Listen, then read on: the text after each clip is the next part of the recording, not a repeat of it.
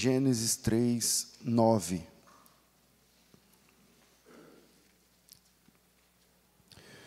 Livro do Gênesis, capítulo 3, verso 9. Amém, irmãos? Amém. O texto diz assim: E chamou o Senhor Deus ao homem e lhe perguntou: Onde estás? E ele respondeu: Ouvi a tua voz no jardim, e porque estava nu, tive medo e me escondi. Amém. Primeira pergunta que me vem à mente, já que Deus é onisciente, onipotente, Deus perguntou para o Adão onde ele estava. Deus já sabia? Deus já sabia. E por que é que ele pergunta? Por que é que ele Por que é que Deus faz isso? Por que é que Deus usa esse expediente se Deus já sabia? Deus não sabe tudo? Sabe. Ele sabia onde ele estava? Sabia. E por que ele pergunta? Eu me lembro de um, uma história que eu li em um livro, e é uma história muito legal, que, que conta a respeito do pai e de uma de uma filha e a história começa quando ela tinha cinco anos. A história é a seguinte: a menina é, era uma festa de aquele dia antes da, do Natal, como chama, as véspera do Natal, nos Estados Unidos. A, a família reunia-se e aquela família era o pai, a filha de cinco anos e a mãe do pai. Era a família era. E, e a menininha tinha cinco anos e vinham né, no dia do véspera de Natal, aí sim, vinham os irmãos dele, vinha o, o pessoal, as cunhadas, os, os, sobrinhos, e a casa ia, acabava ficando cheia. E ele era o, o, filho que morava com a mãe e tinha uma, uma menininha de cinco anos. E essa menina tinha cinco anos e ela era só ela e o pai e a avó porque a mãe morreu no parto. Na hora que, enfim, o parto foi complicado, a menininha viveu e a mãe morreu. Então ela nunca conheceu a mãe e o pai era um açougueiro de não lembro agora o lugar, parece Minnesota, nos Estados Unidos. Bigodudo, tal, não sabia cuidar da, da filha sozinho, mas ela só tinha cinco anos, a avó ajudava. E ele tinha uma tradição que era que ele começou desde que a menina bebê, que todo véspera de Natal eles eles dançavam juntos. E aí nesse dia que começa no livro, começa quando ela tinha cinco anos, e aí ele ele fala para comer logo porque vai chegar uh, tomar banho logo porque vai chegar os convidados porque é a festa do Natal e tudo mais. E aí ela diz, pai, mas a gente não vai dançar? Aí ele fala, não, que dançar do que que está falando? Mas a gente só não combinou que todo ano, na véspera do Natal, a gente vai dançar só nós dois? E ele brincando, falou, não, não lembro dessa história tal, mas ele, era uma brincadeira. Depois ele coloca a música e dança com ela um pouco até que os convidados chegassem. Seis anos, a mesma coisa. Sete anos, a mesma coisa. Dez anos, a mesma coisa. Enfim, 13, 14, 15. Quando a menina chegou aos 16 anos, e lá começa a dirigir com 16, e ela tirou carta e ela estava num momento difícil, ele não sabia como lidar, ele não sabia conversar, ele não sabia lidar com ela com corpo de mulher, ele não sabia lidar com ela com desejo de mulher, e ele não sabia lidar com ela com conversa de mulher, e a mãe dele já tinha ido embora, e eram só os dois. E o ano foi muito difícil quando ela fez 16, porque começou as intrigas e portas começaram, a porta do quarto, do quarto começou a bater e ela não queria, ela comia dentro do quarto. Ela começou a ter amigas diferentes do que eles, do que eles tinham antes. E ela começou a ter desejos diferentes, ela queria se tatuar, ela queria colocar piercing não sei aonde, ela queria cortar o cabelo diferente, ela queria sair para o show de não sei o quê, e ela queria coisas de quem é pai de adolescente, sabe? E, e ele não estava sabendo lidar com aquilo, como amar essa menina e, e manter ela, mas sem ser rude, e, e, e não dava. E, e ele começou a errar a mão na correção e começou a se perder. E, e foi chegando o Natal, e aquele era o primeiro Natal sem a mãe dele, sem a avó, que fazia o bolo, que fazia as coisas. E, e ele perguntou para ela se ele se ela estava pronta para dançar com ele. E pela primeira vez em anos, ela não saiu do quarto. Veio os convidados, os primos, os tios, os cunhados, as cunhadas. Aquela história, as mesmas piadas, as mesmas coisas, falando da firma, reclamando do governo, aquela coisa. E ela, dentro do quarto, não saiu para foto, ficou no celular. E aí ele conversou com uma ou duas cunhadas, que ela está muito difícil e tudo mais. E ela, aquele foi o último Natal. Porque na outra semana ele ele saiu do trabalho e quando chegou em casa ela não estava mais. Ela havia ido embora. Ele sabia que ela estava de conversa com um rapazinho da rua de baixo franzino, cheio da tatuagem, cheio da conversa mole. E, e, ele ficou desesperado, achou que ela tinha dormido fora na casa de alguma amiga, mas não era. Um dia passou, dois, três, quatro, ele ficou desesperado, foi na, na delegacia, entrou com. fez um boletim, desaparecimento, espalhou cartazes. Descobriu que Alguém disse que tinha visto ela, mas o rapaz na rodoviária. Foi na rodoviária, puxou a câmera, viu os dois entrando num ônibus. O ônibus ia para Chicago. Chicago era cidade grande. É a única pista que eles tinham. E aí esse cara entrou nessa Chicago, rodou a cidade, não sabia onde procurar, não sabia por onde começar, não tinha parente lá. Ela viveu com esse menino morando de favor no apartamento de um primo. O primo trabalhava é, à noite e deixava que eles dormissem lá durante a noite, mas de dia tinha que sair. E aí eles, cheio de planos, ela ia trabalhar numa loja não sei o quê, ele ia ser mecânico, e é lógico que ela nunca tinha trabalhado em loja nenhuma e ele não sabia nada de carro. E aí chegou um dia só dando prejuízo para o primo. E o primo chegou nele e falou: Cara, não dá mais para continuar, minha mulher não está gostando dessa ideia e tal, não... caça um lugar para vocês. No dia que o primo contou a decisão dele, o magrelo tatuado contou a decisão dele para ela e acabou ali. Foi cada um para um lado e ela com o orgulho. Quando a gente sai muito longe, o orgulho é um processo. E aí veio o orgulho, não vou voltar, eu vou dar a volta por cima. E não tinha para onde ir. E ela sabia de um. Esses lugares que a pessoa só dorme, como chama? Um albergue. Ela foi para o albergue. E sabia que por uns trocadinhos ela conseguia um prato de sopa e, e uma cama. E ela só tinha os trocados mesmo. E ela foi e lá no albergue, ela deitada na cama, ela só tinha dinheiro para mais aquela noite. Algumas noites ela passou ali. E deitada na cama, ela não sabia o que fazer no outro dia, quando ela conheceu uma moça que mostrou a mão cheia de, de gorjeta.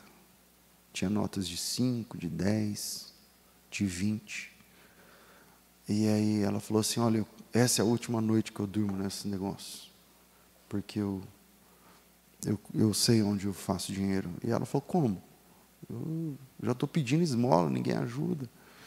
E a moça disse para ela: É um bar. Você vai lá, dança em cima das mesas, os caras jogam dinheiro e o que você vier para você é seu. E você faz os caras consumir, pede cerveja, uísque, vodka. Ela não bebia. E aí ela ficou assim, Onde é? E a mulher deu uma caixa de fósforo com o endereço. Mas ela não queria fazer isso. Ela saiu. Pela primeira vez, ela dormiu na rua. Com a cabeça na mochila e a, a blusa como cobertor. E uma noite, duas e três, até que ela não tinha mais recurso. Quando ela enfiou a mão na bolsa, a única coisa que tinha era a caixa do fósforo. E ela foi lá perguntar o que, que tinha que fazer para ganhar os trocados, para no fim da noite ter, sei lá, 50 contos, 60, 70, para conseguir dormir em algum lugar. E o cara falou para ela: você tem que dançar, se os caras gostarem de você e tal. E a única coisa que ela sabia fazer era dançar, porque o pai dela tinha ensinado.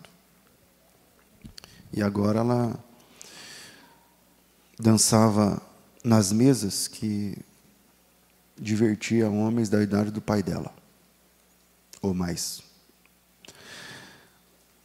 Só que de vez em quando, nessa história, é um livro.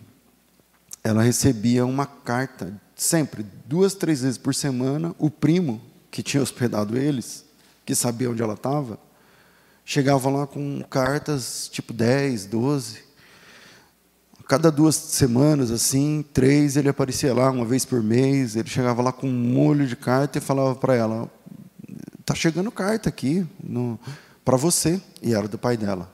O pai dela eh, remetia a carta. E ela ficava olhando a carta e ele falava assim: "Dá o endereço seu, onde você está morando", tal. Ela morava na boate, era uma boate. E ela dizia: "Eu não vou dar o meu endereço". E ele disse: então, mas vai, não para de chegar, chega duas, três, às vezes quatro por semana. E alguém lá contou, porque esse menino voltou para a cidade dele e descobriu desse negócio, a história do primo. E fica chegando essas cartas. E ela pegava as cartas, colocava na gaveta da penteadeira de prostituta que ela tinha e nunca conseguiu abrir. Ela não tinha coragem de abrir, porque ela sabia o que o pai dela estava falando onde já se viu, não sei o quê, volta para casa, seu lugar não é aí, tudo mais, tal. Só que ela, ele não sabia o que ela fazia de verdade. Na cabeça dela, para ele, ele sabia que ela estava em Chicago, trabalhando em algum lugar e tal, e mandando carta, e mandando carta, e mandando carta. E aí, cada mês o primo chegava com um tanto de carta, ela foi juntando as cartas, juntando as cartas. E um dia, perto do Natal, chegou ela chegou, tinha uma, uma carta, só que a carta não tinha chegado pelo primo, estava em cima da penteadeira dela. E ela sabia que era o mesmo estilo de carta das outras. E ela pegou a carta, quando ela virou, não tinha o selo do correio. Só a mão ali escrito e colocado lá. E ela ficou desesperada, porque. E ela olhou a carta, era do pai. Ela perguntou para a moça, a dançarina do lado dela, quem pôs essa carta aqui? Ela falou, ah, foi um senhor. Um senhor, um gordo, bigodudo, grandão, que passou aqui, grisalho. Perguntou por você, você não tinha chegado. Ele falou para entregar isso aqui que você sabia o que, que era. Ela desesperou abriu a carta. Pela primeira vez, ela tinha centenas de cartas. Pela primeira vez, ela abriu uma carta. Quando ela abriu a carta, estava escrito assim: Eu sei onde você está. Eu sei o que você faz. Faz tempo. Eu sei o que você está vivendo. E mesmo assim, tudo que eu disse nas outras cartas continua valendo. Só que ela não sabia o que ele estava dizendo nas outras cartas, que ela nunca abriu. E aí ela voltou para onde ela dormia, para o quarto, e procurou no armário as cartas, a pilha de cartas colocou, e foi abrindo uma, outra, uma, outra, e outra, e outra, e outra, e outra, e todas as cartas estavam escritas a mesma coisa. Uma hora depois ela estava no, no ônibus, voltando para casa. Quando ela chegou lá, eu fico emocionado, porque essa é a nossa história.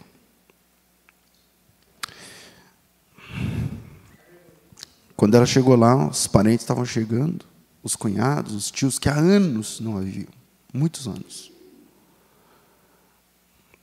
Uma carta ela tinha na mão. Uma carta. daquelas que era tudo igual. Ela pegou uma e foi. E ela entrou na casa, o pai estava fazendo a janta, ajudando. E ela falou assim: Pai, o que está escrito aqui é verdade. Porque se for, a minha resposta hoje é sim.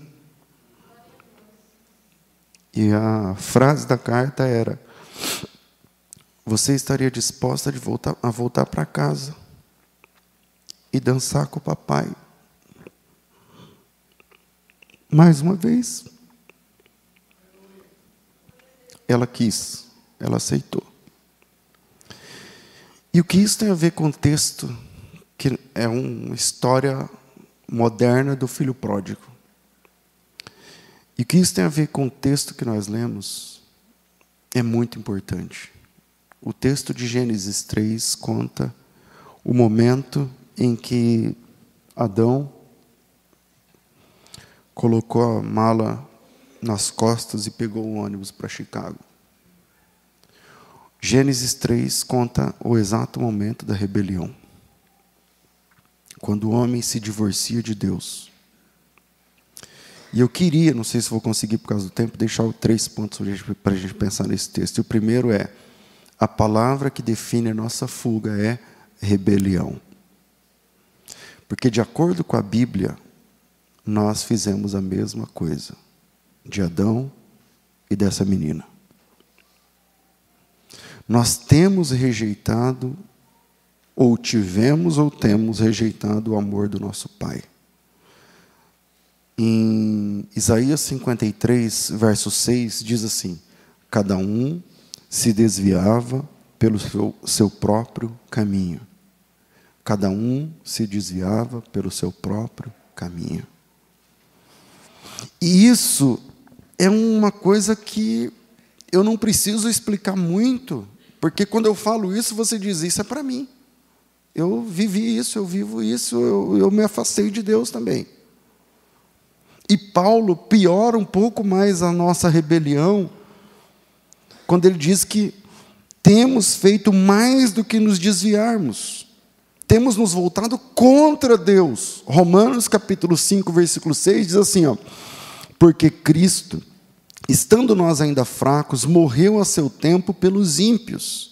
E ele fala mais duramente no verso 10, Romanos 5,10, quando ele diz assim: Porque nós, sendo inimigos, palavra dura, né? Inimigos, porque se eu disser assim, você é inimigo de Deus, você pode dizer, não, eu posso não estar bem com Deus, mas inimigo?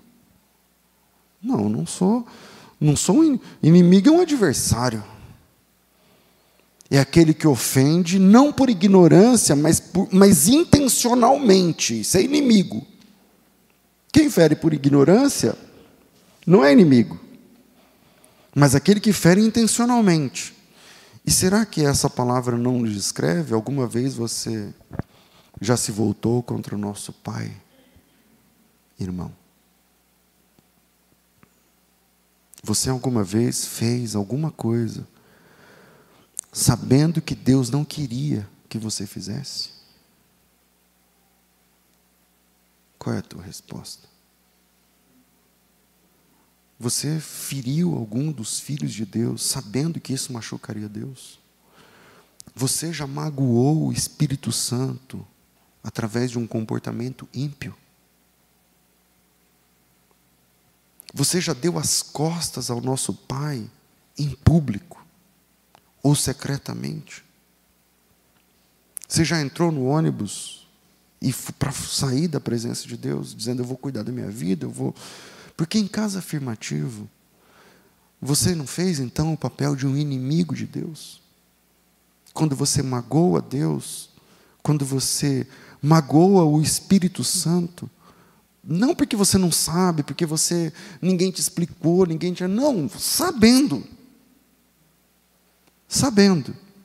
Então, primeiro desses três pontos rápidos é a palavra que define a nossa fuga é rebelião, porque é isso que o Adão, isso é a palavra teológica que define a queda de Adão. Ele se rebelou contra Deus. Quando Deus disse, não faça isso, ele foi lá sabendo e fez. Quando Deus disse: De todas as árvores comerás livremente, mas nessa aqui, não. Deus colocou o cara num paraíso, e mesmo Deus, Deus fez o Adão, Deus fez o paraíso para o Adão cuidar, e mesmo assim, lá no paraíso, o Adão não podia tudo. A gente não pode tudo, só tem um que pode tudo, é Deus. Essa é a, palavra que define a onipotência. O omni do grego é, aqui, é tudo. E o potens lá do grego é, é aquele que pode tudo, só um pode tudo. A gente está nesse mundo e a gente não pode ter tudo, ganhar tudo, tocar em tudo. Não podemos. Tem uma lista de coisas na Bíblia que a gente não pode nem mesmo cobiçar. A casa do próximo, a fazenda do próximo, a mulher do próximo, o boi do próximo, a prosperidade do próximo. Isso que a gente não pode tudo. Sempre vai ter alguém que tem alguma coisa que você não tem. Ou que faz, que pode alguma coisa que você não pode. O Adão, Deus colocou Adão no meio e falou assim: você pode tudo, menos isso. E se alguma vez você fez alguma coisa sabendo que Deus não queria que você fizesse, e se alguma vez você magoou o Espírito Santo com seu comportamento ímpio, eu não estou falando sem querer, ai, eu, eu xingava muito, aí não sei o quê, aí eu acabei xingando. Não, não, não, não estou falando sem querer. Eu estou falando jogando aberto. A menina sabia quando ela entrou na boate a primeira vez. O pródigo sabia quando ele saiu com as prostitutas a primeira vez. Você está entendendo? O, o, sei lá, o Davi sabia quando ele chamou a mulher para ir para a cama com ele. Não era inocente. Porque se a sua resposta a essas perguntas é sim, como a minha é, então nós éramos inimigos de Deus. Não é apenas ignorantes à vontade dele, mas inimigos dele. E como Deus reage quando nos comportamos como seus inimigos? Bom, ele busca estabelecer comunhão, e isso é fantástico em Deus. Foi assim com Caim. A gente está trabalhando em Adão, no capítulo 3, mas no capítulo 4, que é quando Caim mata Abel, Deus percebe antes, no versículo 5, é, e no versículo 6 o Senhor diz a Caim: Por que você está irado? Por que descaiu o teu semblante? Se você fizer direito, não haverá aceitação para você. E se você fizer o certo, é, e se não fizeres o certo, o pecado está à sua porta. E você precisa dominá-lo. O próximo versículo é o Caim matando Abel. E mesmo assim, o Senhor vai lá, depois colocam a marca em Caim para protegê-lo, inclusive. Para protegê-lo. Foi assim com Caim, foi assim com Sansão, foi assim com Davi, foi assim com Pedro na Bíblia. Foi assim com aquela ovelha perdida. A ovelha se perdeu, que, que o pastor fez? Chegou em casa, não dormiu. Não dormiu colocou o chapéu na cabeça e saiu em busca da ovelha perdida. E foi assim com Adão e com Eva. E é assim comigo e é assim com você. Porque Deus é esse é esse amor que busca, que não tem distância, não tem tempo. Talvez eu esteja falando para alguém, ou aqui ou pela internet, que há muito tempo está afastado de Deus. Há muito tempo não participa da comunhão há muito tempo não fala com Deus. E o Senhor busca. E o Senhor, Ele quer buscar, Ele quer restabelecer a comunhão, como aquele pai mandando as cartas, como, como aquele pastor que saía pela, pela noite, eu não sei o horário, mas ele saía em busca da ovelha perdida. Tem uma música na harpa que é a ah, meu Deus, eu não tenho aqui. Eu acho que é 104 da harpa. Não sei se é fácil para vocês colocarem aí. É, mas a, a, a, música fala assim, cantando sobre Jesus como o pastor que busca a ovelha perdida. Eis Jesus a procurar a ovelha que a vagar desgarrou-se do aprisco do Senhor pelos montes a sofrer, faça sol a chover. Cristo busca sua ovelha com amor, com amor. O pastor, eis que chama sua ovelha sem cessar. Possa hoje o pecador escutar a voz de amor de Jesus que o procura para salvar. É, com, é, com seus pés o bom pastor, já feridos, que horror de descer nos tenebrosos pedregais, e cansado de andar, e ainda aclamar, ovelhas minhas, onde vós estáis? Com amor, o pastor, Eis que busca sua ovelha sem cessar. Possa hoje o pecador escutar a voz de amor de Jesus que o procura para salvar. E se escuta o gemer da ovelha, ó que prazer, enche logo o coração do bom pastor. E correndo sem parar, até a ovelha abraçar e trazê-la aos seus ombros com amor. Você está ouvindo? Com amor o pastor, eis que chama sua ovelha sem cessar. Possa hoje o pecador escutar a voz de amor de Jesus que o procura para salvar. E Deus é esse pastor que sabe onde a ovelha está e mesmo assim pergunta para Adão: Adão, cadê você? Onde estás? Segundo, mesmo diante da queda, Deus não cancelou o encontro diário com Adão e Eva. Mesmo diante da queda, o encontro diário não foi cancelado.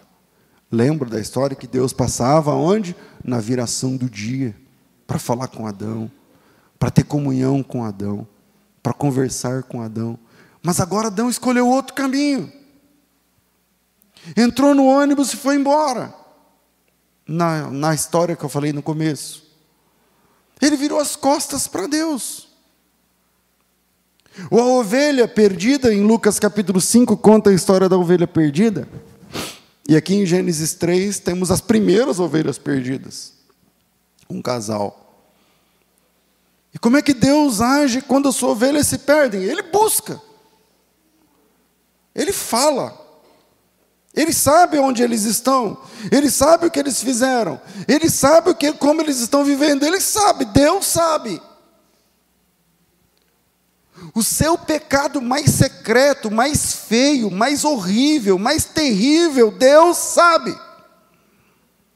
E ainda assim, Ele chama.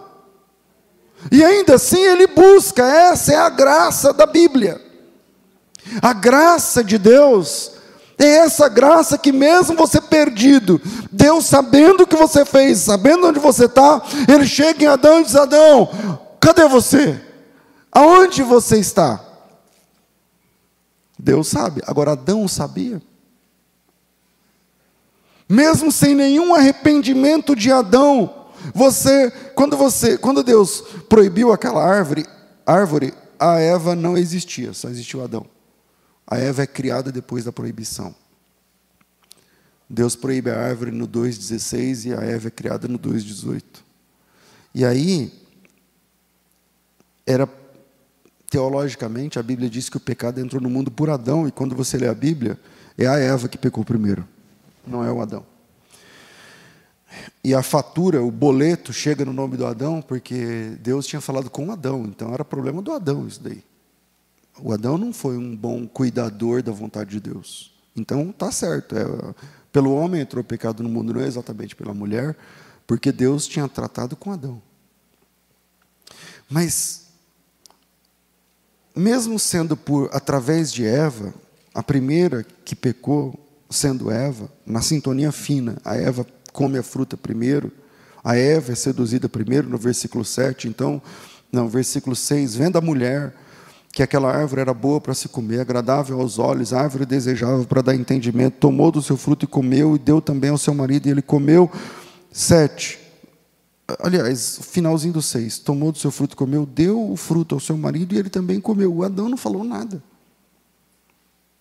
E depois eles também não se arrependem, eles, ao invés de se arrepender, eles se escondem. E mesmo sem nenhum arrependimento de Adão, mesmo sem nenhum constrangimento em Eva, mesmo sem nenhum, nenhum, nem Adão nem Eva ter buscado a Deus, lá está Deus chamando por eles do jardim.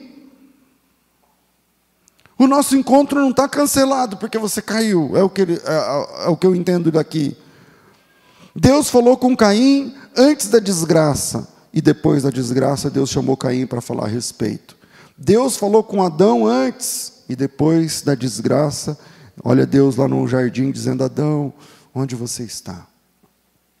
Deus não cancela o encontro que ele tinha diário por causa da queda.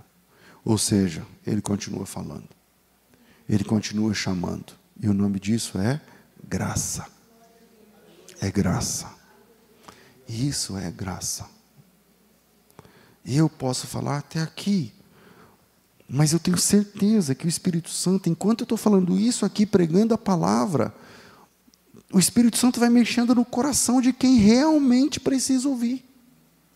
Se você realmente precisa ouvir e realmente precisa se posicionar, tem muito mais do que um pregador falando. É Deus tratando no teu coração. É Deus falando, ó, tá vendo? Era isso que você precisava ouvir hoje. Era exatamente isso que você precisava ouvir hoje, porque você precisa se levantar, porque você precisa se posicionar. E Deus não cancela o encontro diário, ele diz: Eu vou. Mas ele caiu, mas eu vou falar com ele. Mas ele se afastou, mas eu vou falar com ele.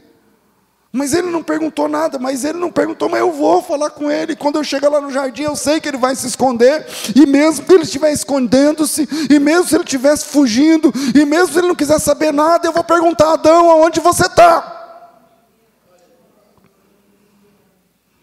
Esse, esse, essa faceta da graça que busca o incontinente, que busca o rebelde, porque isso é uma rebelião.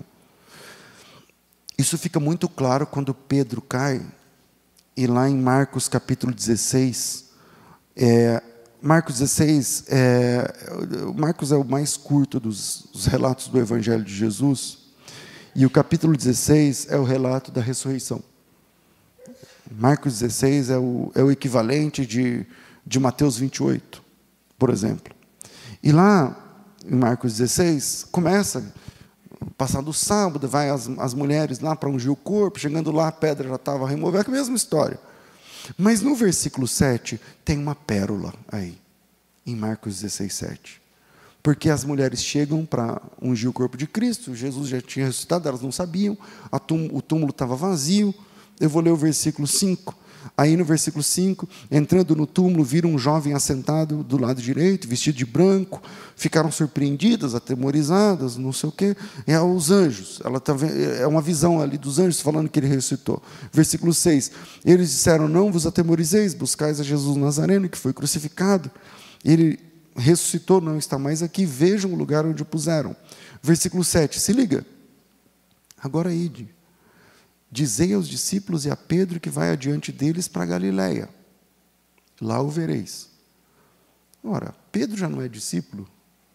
Por que está dizendo diga aos discípulos e ao Pedro? Qual é a relevância? É uma redundância. Quando você diz assim, ó, diga aos discípulos, o Pedro está no meio. Por que ele está dizendo assim, diga aos discípulos e a Pedro que vai adiante deles para Galiléia? Ah, e só aparece isso em Marcos. O mesmo evangelho que nos primeiros anos da igreja era conhecido como evangelho de Pedro, porque Marcos é o João Marcos que pegou todo o subsídio para escrever o evangelho através de Pedro. O mais petrino dos evangelhos é o segundo, é o de Marcos. E aí eu, eu não sei se, como foi, mas eu acho que o Pedro falou para ele, olha, lá na hora da ressurreição, na verdade, o anjo disse: chame os discípulos e Pedro. Mas o senhor não fazia parte da primeira. Quando fala os discípulos, o senhor não estava junto? E aí o Pedro talvez dissesse: então, mas é que eu me desviei. Quando Jesus foi preso, quando chegaram os policiais, eu tive medo. Quando eu vi que ele era procurado pela justiça e ele foi preso, perguntaram se eu estava com ele e eu neguei. E em Mateus 10, 33, está dizendo que se alguém negasse a ele, ele disse que se alguém negasse ele diante dos homens, essa pessoa seria negada diante de Deus. Então, para mim, a porta fechou. Porque eu neguei ele diante dos homens. Três vezes. E ele viu. Então eu me, eu não, eu abandonei, eu, eu perdi. Eu perdi a salvação, eu perdi a graça, eu perdi o monte, eu perdi, eu perdi, porque ele disse, ele não estava de brincadeira. Se alguém me confessa diante dos homens, eu confessarei diante do meu Pai. Mateus 10, acho que 31, 32. Mas se alguém me negar diante dos homens, eu negarei diante do meu Pai que está nos céus. E eu neguei, fiz isso três vezes. E eu espraguejei sobre o nome dele e eu blasfemei contra ele.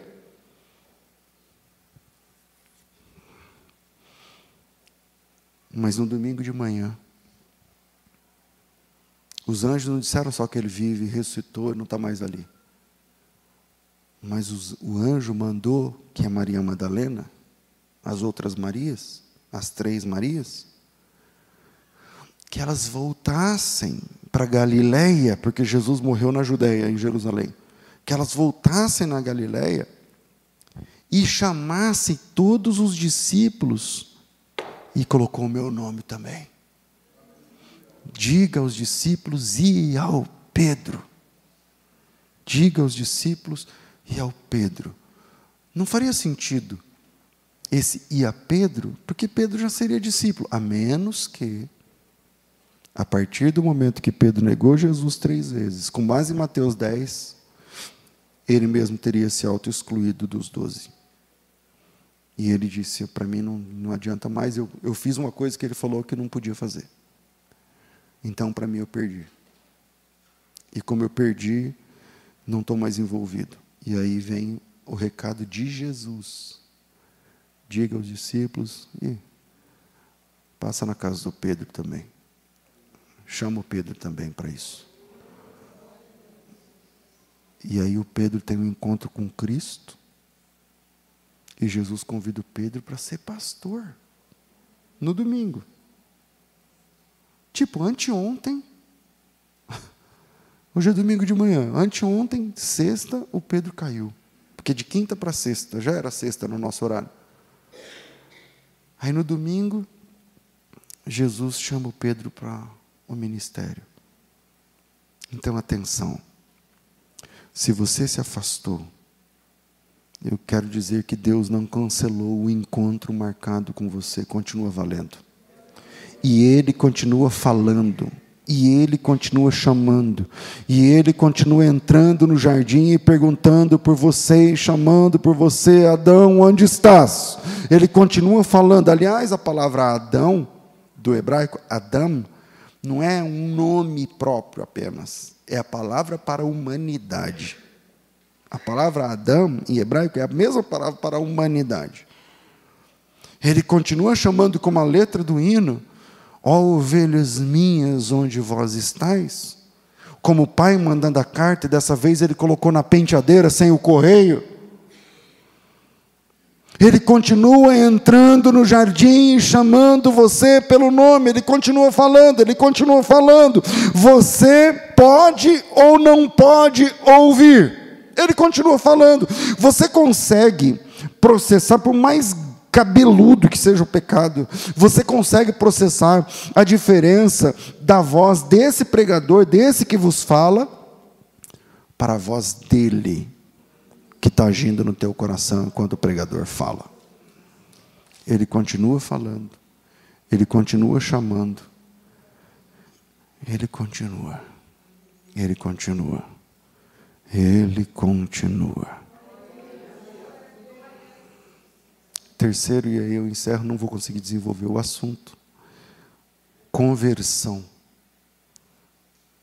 e reconciliação, no caso, ou conversão ou reconciliação, é o único jeito de voltar da rebelião. A única forma de voltar da rebelião é dobrando os joelhos.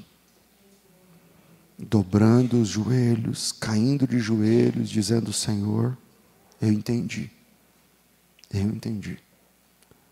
E eu estou aqui contra o relógio, tem ceia, tem que orar pelos alimentos, pelas famílias, isso aqui. Eu vou.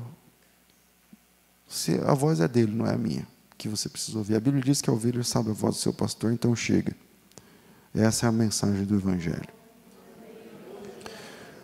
Se tem alguém aqui hoje que precisava ouvir essa palavra, precisava ouvir essa palavra, e quer se humilhar diante de Deus, e quer retornar para Deus, então, em silêncio, sem combinar nada com ninguém, sem música de fundo, na raça, se você precisar ouvir essa palavra e quer se posicionar, sai do seu lugar e vem aqui à frente, a gente vai orar. A gente vai fazer uma oração agora. A gente vai fazer uma oração. E se você está na internet e gostaria de também se render a Cristo, escreve teu nome aqui, que nessa oração eu menciono também o teu nome. Vou perguntar mais uma vez e termina a minha responsabilidade para pregar essa palavra. Se você precisava ouvir essa palavra, e gostaria de se posicionar diante de Deus. Então sai de onde você estiver e venha. E venha. Aleluia.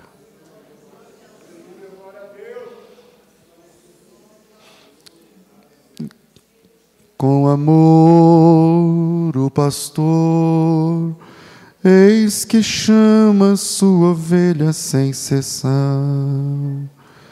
Possa hoje o pecador escutar a voz de amor de Jesus que o procura para salvar. Com seus pés o bom pastor, já feridos, que horror, de descer nos tenebrosos pedregais.